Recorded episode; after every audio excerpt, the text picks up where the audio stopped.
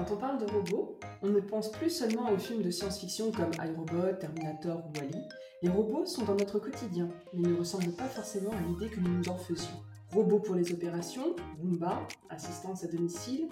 Il y a tout de même des tentatives pour réaliser des robots humanoïdes qui nous laissent imaginer le meilleur ou suscitent parfois des inquiétudes. Mais s'ils ont l'apparence des humains, peuvent-ils voir comme les humains? Bienvenue sur Horizon IA, le podcast francophone de vulgarisation de l'intelligence artificielle.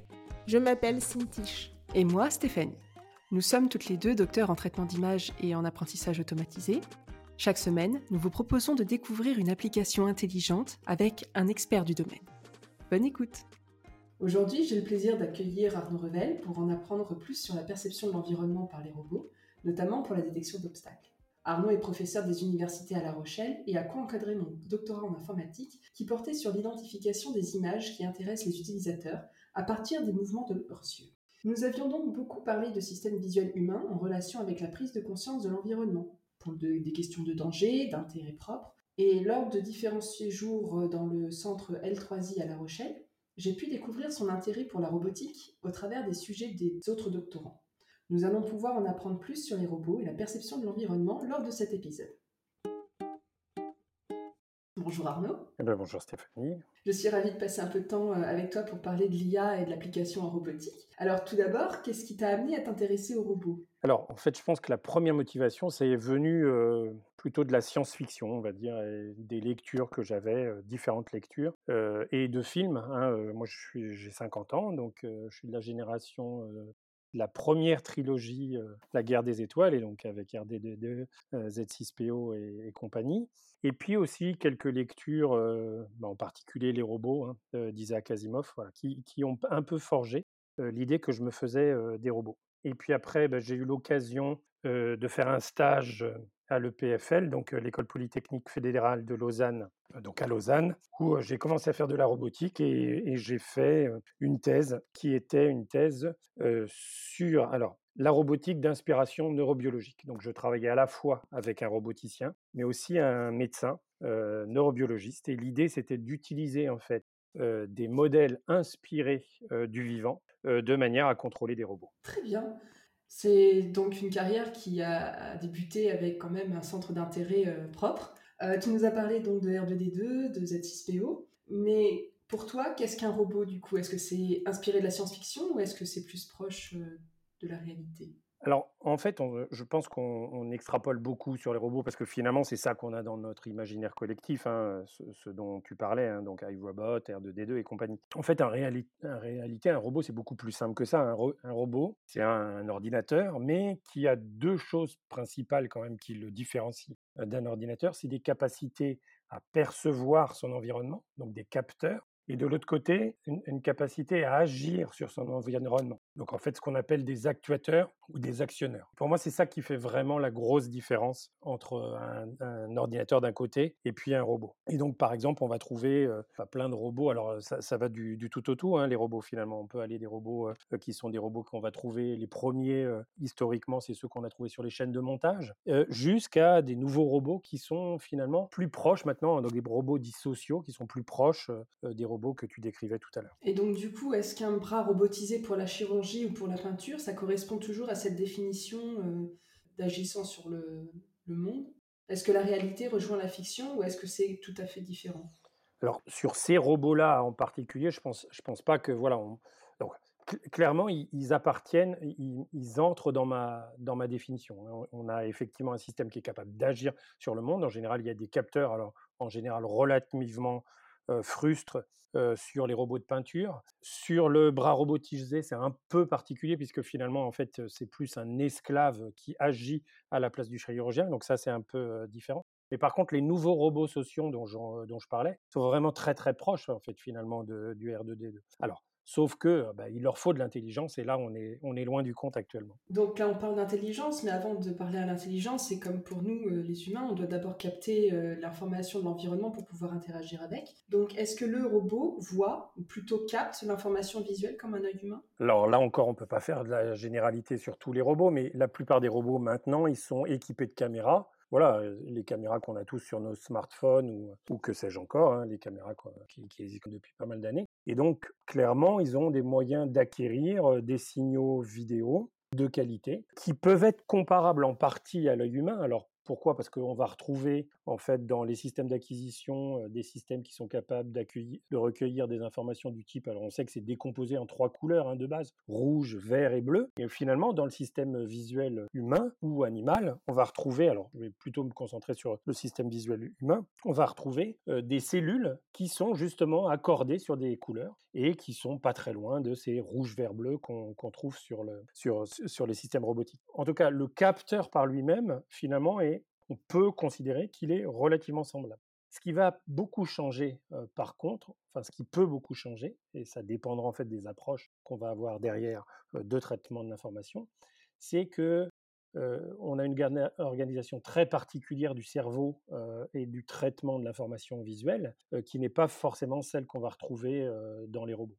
Dans les robots, on, est dans le domaine, dans le domaine d'ingénierie autour du traitement d'images il existe cependant des systèmes qui s'inspirent un peu plus des systèmes neurobiologiques, où on va rentrer plus dans le détail on va essayer de recomposer ce qui se trouve dans, le cerveau humain. Donc des, cellules, par exemple, qui extraient des couleurs, des, cellules qui extraient des orientations de contours, des contours, des, des, variations de couleurs, des vitesses de déplacement de contours. Donc voilà, ça, ça existe, mais voilà, encore une fois, c'est deux approches un peu différentes qu'on va trouver du côté ingénierie en informatique, enfin en robotique. Alors justement, là, tu es en train de faire le, parallèle entre le système visuel et les aires cérébrales, enfin ce qui se passe dans notre cerveau. Dans ma thèse, je me souviens qu'on avait parlé du mouvement des yeux qui était directement lié à notre centre d'intérêt et que cela permettrait notamment d'identifier des éléments caractéristiques de certains groupes d'objets. Notamment, euh, quand on veut identifier un visage, on a remarqué que la plupart euh, des gens ont un mouvement de, des yeux caractéristique qui correspond à un triangle autour des yeux et de la bouche pour identifier que c'est bien un visage humain.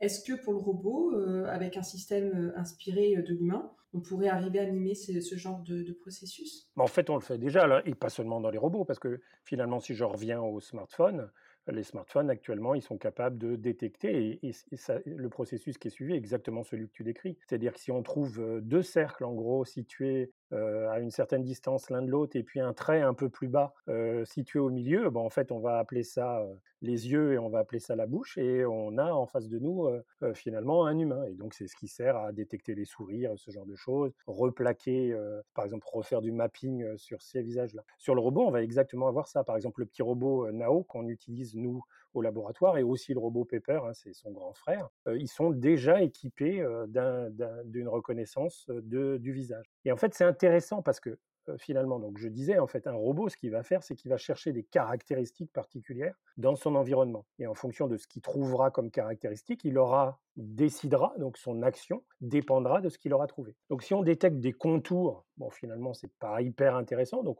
ça nous aide, par exemple, à nous situer dans un environnement. Mais si on détecte un truc où il y a deux cercles et une bouche, alors on sait, et en particulier ces robots sociaux dont je parlais, on sait qu'on est dans un contexte social. Et ça change complètement la donne, puisque finalement, on interagit, on peut être amené à interagir et créer une dynamique d'interaction entre le robot et ce qu'on pense être un humain en face. Et du coup, vis-à-vis de l'humain, euh, du côté de l'humain, on a l'impression que le robot est intelligent. En fait, on va lui prêter plus d'intelligence parce qu'en fait, il va interagir avec nous. Et en fait, c'est ça, cette illusion qui est intéressante, c'est que à partir du moment où on, a pour un robot, il ne fera pas la différence entre un stimulus de type contour et un stimulus de type bouche et visage. Mais en fait, le fait qu'il interagisse avec nous, et donc cette boucle euh, d'interaction dont je parlais tout à l'heure, hein, je perçois quelque chose et j'agis en conséquence, va faire que du côté de l'humain, on va l'interpréter comme un système qui est intelligent.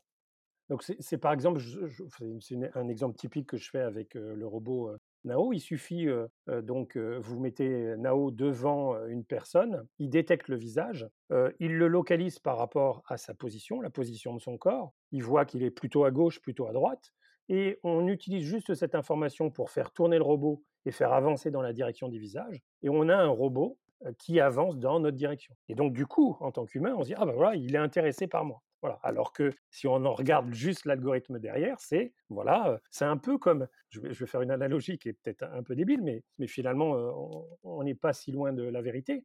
Quand on voit ces mouches ou ces moustiques qui tournent autour d'une lumière, en fait, ils font jamais que ça. Ils sont attirés. Alors, à l'origine, la sélection des espèces a fait que bah, le Soleil était dans une certaine position dans le ciel et que du coup, ça leur donnait la position vers où aller. Ils allaient vers la position du Soleil. Mais là, avec nos lumières artificielles, on les a complètement fait sortir de, leur niche d'évolution. Et en fait, ils se mettent à tourner autour de, de cette lampe. Et là, finalement, c'est la même chose pour notre robot. Notre robot, il vient, il est attiré par le visage et il va aller vers le visage. Alors si en plus on rajoute, mais ça c'est c'est pas le robot lui-même, en fait, c'est le concepteur du programme derrière. Si en plus on, rajoute un robot qui, si on détecte que la personne a une certaine distance du robot, alors tu parlais de la vergence des yeux, hein, donc là, le fait que les yeux ils se rapprochent ou ils, sont capables de converger ou diverger, ce qui nous donne une idée de, la distance, ben, on peut très bien faire ça avec les, nos robots et on sait si la personne est plus ou moins loin. Et si on imagine qu'il s'approche de la personne et qu'il se met à tendre les bras, alors là, bah, c'est jackpot. Hein. Donc là, on le fait. Hein. Non, mais c'est vrai. Voilà, on a une sorte.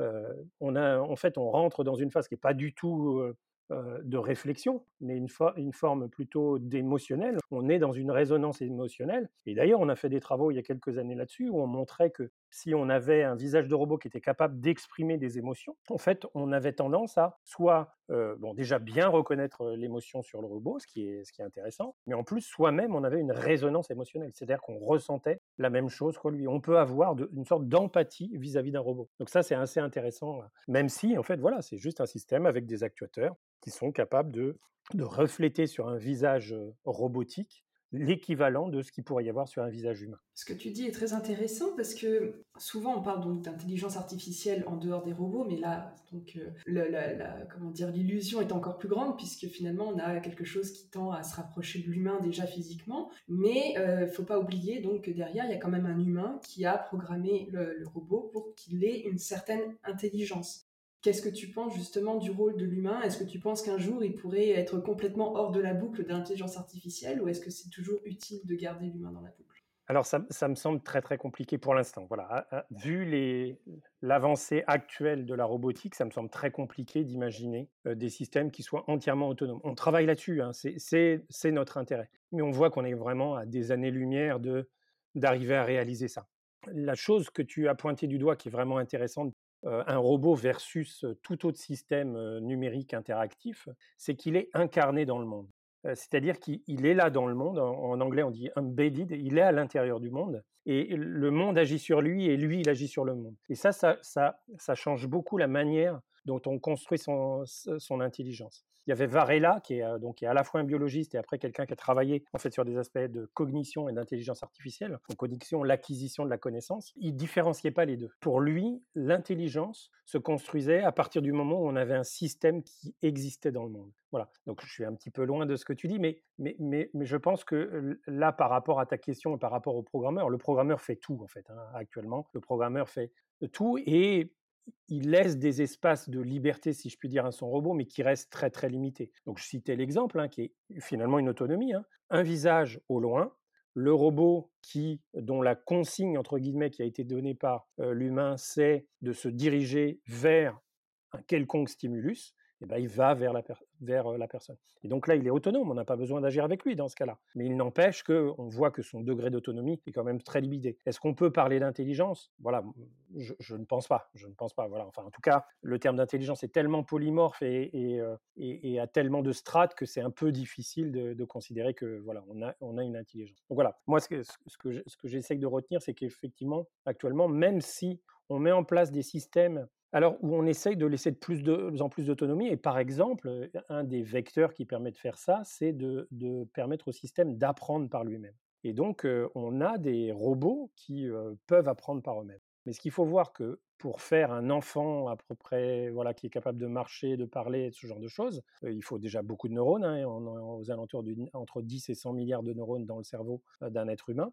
Et à côté de ça, il faut, aussi beaucoup de temps, beaucoup de répétitions. Et on a en général très peu de temps pour faire faire un robot ce qu'on aimerait qu'il fasse Ben voilà, en fait, il faudrait qu'on ait un robot. pourquoi pas finalement avoir un robot comme tu le dis Mais alors à ce moment-là, il faudrait qu'il qui vivent une vie d'humain en fait, quasiment. Donc voilà, est-ce que, est que réellement en fait on aurait appris quelque chose? Voilà, est-ce qu'on aurait appris quelque chose finalement en construisant des robots comme ça? Alors il y a un autre aspect donc tu as parlé, c'est l'empathie qu'on pouvait avoir envers des robots qui tendent les mains vers nous et qui nous reconnaissent. Et je suppose que hum, là on peut faire un, parallèle sur le métier, c'est qu'on parle évidemment des programmeurs derrière qui sont sur le côté de l'intelligence artificielle, apprendre à réagir mais il y a aussi certainement euh, d'autres métiers qui interagissent avec ces ingénieurs pour justement euh, analyser l'impact que ça aura sur euh, le, client, ou en tout cas la personne qui utilisera le robot. Comment euh, ça se passe? Bon, moi je suis chercheur, donc c'est un peu difficile de parler très précisément sur les aspects plus métiers, même si je connais un certain nombre de choses. Et en particulier, on, a participé au tout début du, de l'aventure NAO, puisqu'en fait, on était dans un réseau international, en, particulier un contrat européen, qui était justement autour de ce que tu parles, hein, à savoir Felix Growing, ça s'appelait. Et donc, c'était comment on peut comprendre les émotions et afficher des émotions dans un robot. Donc finalement, ça, ça, rejoint ces choses-là. Et en fait, là où je trouve que, par exemple, donc SoftBank Robotique ou Aldébaran à l'époque hein, a beaucoup joué en fait sur ces côtés affects, c'est les designers qui ont construit l'allure générale du robot. On a en face de soi effectivement un robot qui est qui, ressemble à un enfant. Il fait 60 cm de, haut, il, est, il a un visage très rond, il est, il est tout en rondeur. Et, ça, c'est très très bien pensé d'un point de vue de, l'interaction qu'on peut avoir avec le système. Au-delà de ça, alors tu parlais des aspects peut-être marketing, mais avant ça, il y a des gens qui font des, études d'impact sur euh, euh, finalement, effectivement, sur euh, l'apparence et ce qu'il doit y avoir dans un robot. effectivement, ces gens-là s'inspirent finalement de données plutôt sociologiques ou psychologiques sur bah, qu'est-ce qui se passe quand on est dans l'ensemble, donc d'un point de vue sociologique, confronté à des robots. Voilà. Et donc ça, c'est une, dynamique importante de la réflexion pour construire ce genre d'objet. Et au niveau psychologique, bah, comment en fait finalement l'interaction elle peut se construire. Effectivement, de ce qu'on peut savoir des interactions interhumains ou entre humains et animaux, par exemple, c'est aussi des pistes intéressantes. Bah, ça peut nous aider à concevoir de manière appropriée des robots avec lesquels on, interagit. D'autant plus que ça devient un secteur vraiment important de la robotique qu'on appelle la cobotique. Je ne sais pas si, si tu as entendu parler de ça. Donc la cobotique, c'est la capacité d'avoir un humain et un robot qui interagissent pour réaliser une tâche particulière. Alors ça paraît complètement idiot, mais enfin, disons, ça peut paraître déconnecté de la réalité. En réalité, en fait, ça, arrive de plus en plus. On parlait tout à l'heure de, robots soudeurs ou de robots peintres. On a de plus en plus des robots qui vont aider à réaliser des tâches très précises, par exemple de soudure, hein, qui sont jamais deux fois la même soudure. Et donc ça, un robot peut pas le faire. Donc ça, c'est un humain qui va le faire. Mais par contre, en face de lui, il y a un robot qui va tenir la pièce qui va devoir souder. Et là, il y a un rapport de force, parce que le robot est beaucoup plus fort que l'humain. Il va falloir doser en fait les forces et les interactions qu'il peut y avoir entre les deux. Donc ça aussi, ça c'est, je trouve que c'est un sujet intéressant, cette, cette cobotique qui est en train de se développer. Mais on voit bien que, et ça, rejoint peut-être une question que tu avais posée avant, en fait, on, les roboticiens, en tant que roboticiens, n'imaginent jamais le robot tout seul. Le robot, il est toujours dans un contexte. Voilà. Il est toujours en particulier avec l'humain. C'est un peu difficile sauf dans des cas très très particuliers. J'ai vu récemment des travaux là-dessus qui sont intéressants. C'est quand ils vont à un endroit où on ne peut pas aller nous-mêmes. Donc sur Mars, hein, typiquement, là il y, en a, il y en a deux robots qui sont sur Mars actuellement. Quand on va sur des zones qui sont irradiées, typiquement, bah, c'est pareil. heureusement qu'on a ces entités qui peuvent aller à notre place. Et donc, c'est des prolongements en fait de notre corps. Hein. C'est comme je disais, hein, je parlais d'embodiment tout à l'heure. C'est une manière d'être embodied autre part que à, des endroits qui nous sont interdits pour notre survie. Les derniers exemples que tu euh, nous as donnés me, suscitent deux questions. Une première déjà, donc c'était sur la, perception, parce que quand on imagine les robots sur Mars ou dans un dans une exploration de terrain euh, sur lesquels les humains ne peuvent pas aller. On pense navigation, interaction, on pense aussi au GPS, mais un robot qui perçoit des obstacles, on pense aussi à Roomba, pour ne pas le citer. Euh, pourquoi essayer d'imiter le système visuel humain et quels sont les avantages du bio-inspiré Quelles sont les alternatives? Alors, les, systèmes que tu cites, Roomba et compagnie, c'est des systèmes très très simples. Hein. Là, là, on est dans un cas, il y a beaucoup de robots en fait finalement qui sont comme ça. On a un système qui balaye devant lui avec, alors en utilisant des capteurs dont on dispose pas nous. Hein. Euh, par exemple des, radars, euh, des ultrasons. Hein, je crois que c'est ce qu'utilise euh, Roomba. pour se repérer à distance finalement et arriver à faire une carte à distance. Nous, on a des yeux. Et en fait, même, on peut dire que 60%, hein, ça c'est des, travaux qui, montrent ce genre de choses, 60% du cerveau humain est en partie dédié au traitement de l'information visuelle. Donc on se doute bien que c'est une information très très riche. On le sait que c'est une information riche. un radar, c'est juste un point et puis une information qui nous arrive. C'est très localisé. Enfin voilà, il y a, y a plein de défauts. C'est une information assez basique. quand on prend du son, on est déjà, il y a un peu plus de dimensions. On est sur la fréquence, voilà. On peut, on a deux oreilles, donc on peut regarder à gauche, à droite. Mais alors les yeux, c'est infiniment plus d'informations. Voilà, on a l'information autour de nous, nos yeux, ils sont situés d'une certaine manière. Et donc, on voit bien que c'est très, très riche. Et donc, il y a des approches ingénieurs, donc des approches de traitement d'image qui permettent de faire ça. Mais s'intéresser au vivant, c'est donc et, s'inspirer de, vivant, c'est être capable de réaliser des choses que l'humain fait et que le traitement d'image ne, ne, fait pas encore même si c'est en train de se rapprocher de, plus en plus, parce que finalement, en fait, les dernières techniques, et en particulier, ben, on va parler du deep learning, puisque c'est une technique ben, voilà, qui se prétend être inspirée du vivant. J'aurais beaucoup de choses à dire là-dessus, hein, puisque on prétend que c'est voilà que c'est c'est un système qui, qui s'inspire du vivant, mais en fait, si on regarde les systèmes de deep learning actuels, ils sont ce qu'on appelle feed forward, c'est-à-dire qu'ils vont de la rétine, enfin de, du capteur, et puis, ils déduisent une cellule qu'on va appeler grand-mère. Donc, j'ai détecté qu'il y a ma grand-mère que je suis en train de voir ma grand-mère actuellement. Donc, ça marche très bien hein, sur pas mal de tâches. Mais en fait, à chaque fois, c'est on fait un calcul, puis on fait un calcul, puis on fait plein de couches comme ça. Or, dans le cerveau humain, il y a énormément de boucles de rétroaction. D'accord? Il y a les couches qui sont donc voilà. si on, revient, donc par exemple, je vais te faire très très rapidement. Hein. Donc, depuis la rétine, on vient se projeter euh, via le corps genouillé latéraux vers les, les aires visuelles primaires. Donc, il se trouve à l'arrière de, notre tête, ce qui fait que quand on se tape dans la tête, eh ben, on voit du noir. Bah, c'est pas pour rien parce que en fait, ça vient nous perturber notre système de vision, donc à l'arrière de la tête. Et puis, à partir de cette zone-là, on a, on a deux sous euh, donc traitement de l'information. On va détecter où se trouve l'information. Donc ça, ça va plutôt vers le haut du cerveau. Et puis, qu'est-ce que c'est que cette information? Et ça, ça va plutôt sur le côté latéral du cerveau, vers les, vers les tempes. Et puis toutes ces informations-là, donc on sait, bah, on est capable de détecter quoi, on est capable de, détecter où, et puis il bah, faut refusionner ces informations-là. Et donc ces informations-là, elles refusionnent, en particulier dans une zone interne du cerveau qu'on appelle l'hippocampe. Et cet hippocampe, elle vient fusionner ces informations-là. Et alors, il y a une chose qui est intéressante dans l'hippocampe, c'est que c'est la zone qui euh, nous sert de transit pour euh, l'apprentissage pour apprendre des nouvelles choses. je ne sais pas si tu connais ce film qui s'appelle Memento de Christopher Nolan, avant qu'il fasse le Dark Knight et compagnie. Il avait fait un très beau film, hein, qui est un film, enfin, je le conseille à tous, hein, il est, c'est un film qui est replié sur lui-même temporellement. Et en fait, la personne qui, donc la personne à, l'intérieur, il est incapable de se rappeler des nouveaux faits. Il se rappelle de, choses très anciennes dans, dans, dans, le temps, mais il est incapable de se rappeler de nouveaux faits. Et en fait, c'est parce que cette zone du cerveau hein, est, atteinte, donc cet hippocampe. Voilà. Donc juste pour dire ça, donc on vient recentraliser ces informations et ces informations-là, elles peuvent repartir et reforger la manière dont on va interpréter l'information visuelle.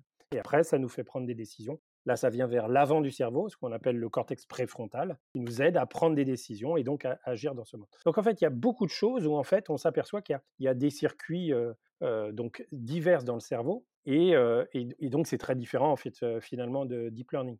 Un autre petit truc qui peut être intéressant aussi, c'est que donc, je parlais donc, de la rétine. C'est un exemple qui, je trouve, assez frappant.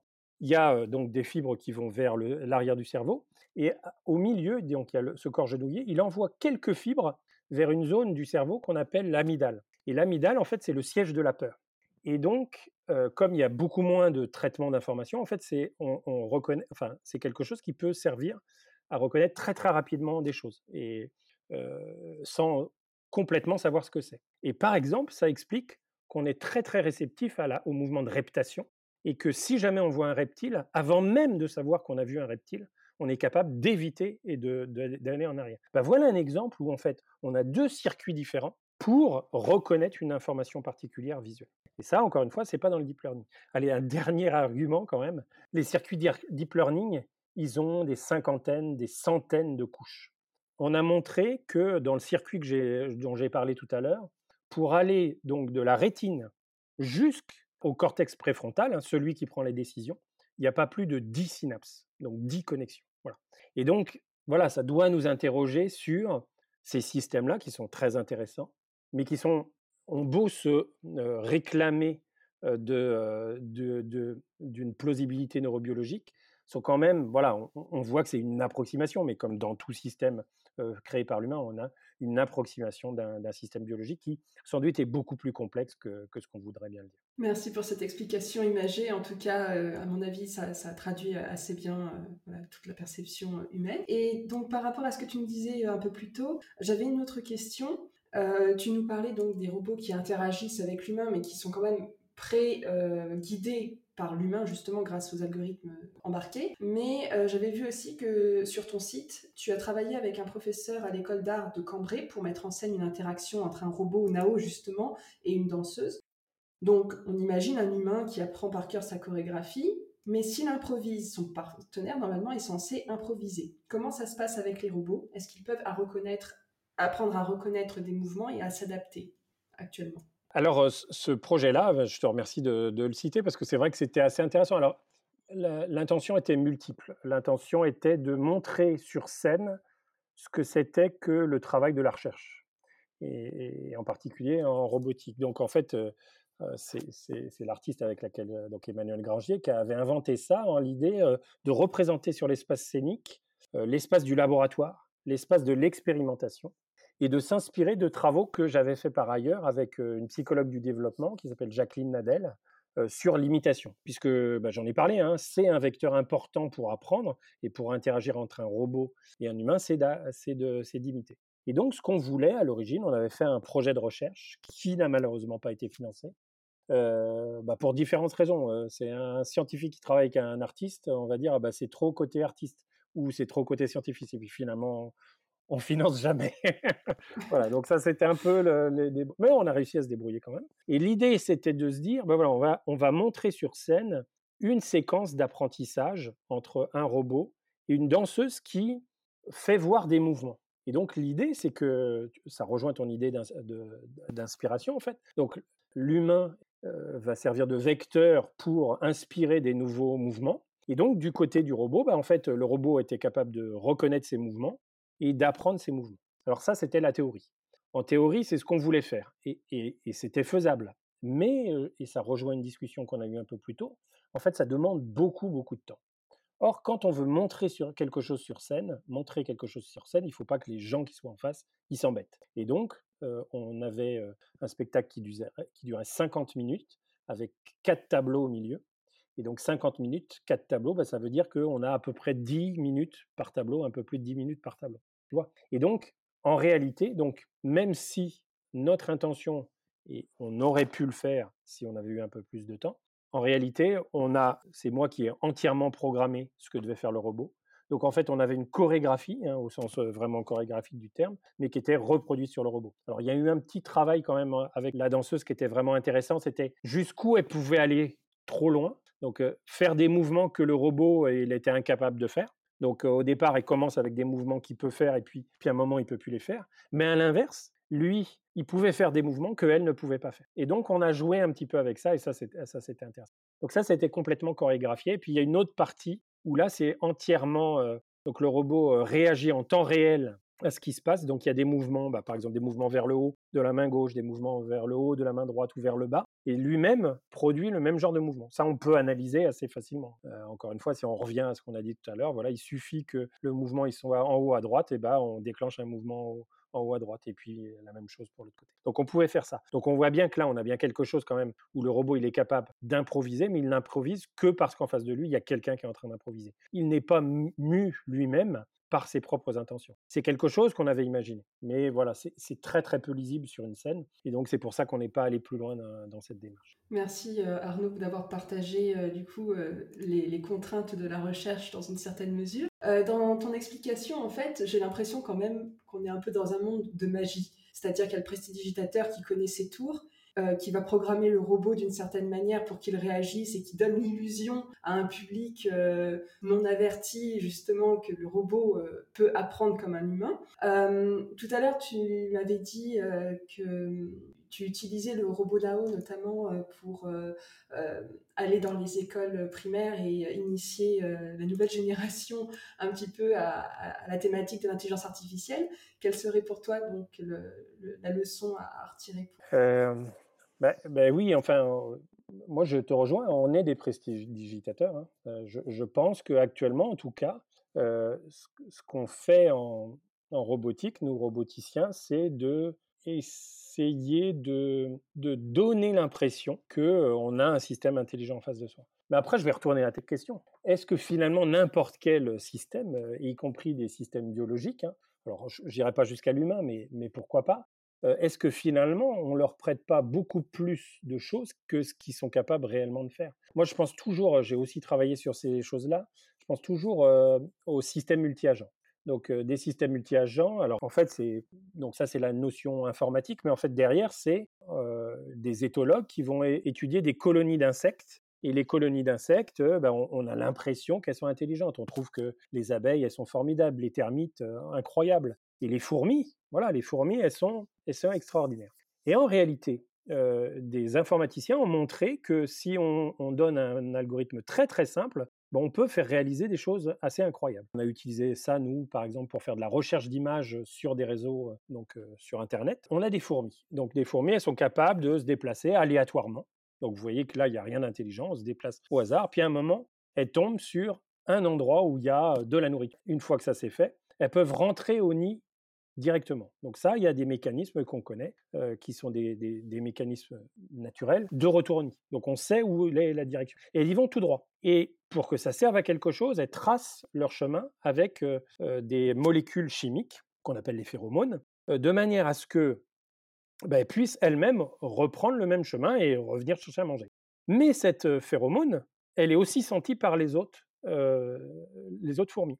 Et du coup, bah, il va y avoir de plus en plus de fourmis qui vont, qui vont utiliser ce chemin-là. Et finalement, toute la nourriture va être prise. Et on, verra bien, vu de l'extérieur, on a l'impression, regardez comme elles sont intelligentes. Ces fourmis, elles sont capables de se coordonner pour aller chercher de la nourriture. En réalité, on voit bien que c'est juste une interprétation, puisqu'en réalité, elles font juste suivre une trace de phéromones. Voilà. Et voilà, on peut faire des choses très intéressantes. On peut par exemple calculer des plus courts chemins. Voilà. De la même manière, en informatique, on est capable de calculer les plus courts chemins dans, des, graphes. Mais là, elles le font bah voilà, juste avec cette méthode-là. Donc voilà, je fais un petit peu la culbute, mais, mais c'est vrai que on peut finalement se poser la question sur n'importe qui, de, qui, qui nous donne l'impression d'être intelligent. Qu'est-ce que c'est finalement l'intelligence Qu'est-ce Qu'est-ce qui explique cette intelligence? Merci Arnaud pour euh, cette réponse complète et encore une fois imagée par rapport à la réalité euh, que nous vivons. Et euh, on est déjà arrivé à, la dernière question de cet entretien qui est la même pour tous les invités de cette saison sur la vision artificielle. Si les algorithmes d'intelligence artificielle étaient un super-héros, lequel serait-il selon toi? Alors j'ai pas mal réfléchi et il y en a un qui m'a bien plu. Alors c'est Reed Richard. Donc Reed Richard, c'est le, le, le, chef des, des quatre fantastiques. Alors on va me dire pourquoi. Alors déjà, il est hyper intelligent, donc voilà. Et puis c'est ce côté plastique, hein, c'est l'homme qui est capable de, de s'adapter à toutes les situations. Et, en fait, c'est dans, dans, tous les sens du terme. Il est capable de se déformer son corps de manière à s'adapter à une, à une situation particulière. Et finalement, voilà, l'IA est capable de s'adapter à toutes les situations qu'on va lui donner. Et en même temps, voilà, il y a cette plasticité, mais aussi intellectuelle. Il est capable, c'est l'un des ennemis, l'un des, personnages les plus, les plus intelligents en fait au, monde. Mais il comprend pas très bien les systèmes sociaux. Donc il se brouille avec ses amis, hein, ça lui est arrivé, avec sa femme, il y a eu ça dans, certains des, comics. Et c'est surtout avec, et ça c'est le côté le plus noir, et voilà, qu'on peut aussi peut-être redouter dans, une IA, avec un certain nombre de personnes, il a créé les Illuminati, euh, qui sont capables de dominer le monde. Hein, voilà. Donc c'est un, un, groupe de méchants et de gentils. Hein, d'ailleurs, c'est voilà, c'est plus manichéen finalement, et qui sont capables de, dominer le monde et qui sont capables de dire, par exemple, euh, bah, qu'ils ils ont envoyé euh, Hulk dans l'espace parce que en fait, ils considéraient que c'était une menace trop importante. Donc en fait, une réflexion très froide finalement sur bah, ce qui pourrait se passer. Donc une intelligence froide, mais du coup qui, qui nie en fait tous les, tous les effets humains que ça peut avoir. Et en particulier, bah, ça fait World War Hulk derrière, c'est-à-dire que Hulk il est revenu pour se venger après. Ce personnage, Reed Richards, je trouve qu'il incarne pas mal les différents aspects qu'il peut y avoir derrière l'IA. Parfait. Merci beaucoup Arnaud pour cet entretien qui était richement illustré à partir d'exemples de la vie quotidienne. Vous retrouverez toutes les notes de cet épisode et notamment euh, la vidéo de présentation sur euh, le site www.horizon-ia.com slash saison 1-robot au pluriel. Si vous aimez ce podcast, abonnez-vous et laissez-nous un avis sur votre plateforme d'écoute. N'oubliez pas de partager pour permettre à votre entourage de mieux comprendre les enjeux de l'IA. Et pour nous connecter, il suffit d'utiliser le formulaire de contact de notre site à l'adresse www.horizon-ia.com/contact. Nous nous ferons un plaisir de vous répondre. Je vous souhaite une bonne semaine. À jeudi prochain.